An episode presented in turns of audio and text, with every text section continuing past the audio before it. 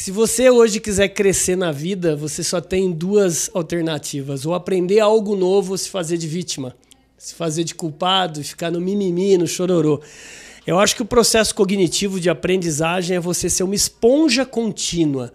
Você ter humildade, né? essa palavra de vinda do latim humus, que significa filtro é, fértil, e você entender daquilo que você é bom e daquilo que você não é bom.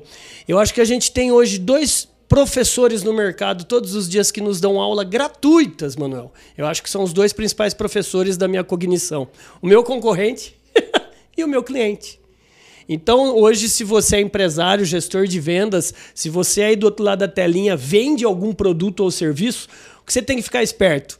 O seu concorrente, o que ele já tem que você não tem, e o seu cliente, cara, não seja arrogante de achar que você já tem todas as respostas. Seja sábio de fazer muitas perguntas.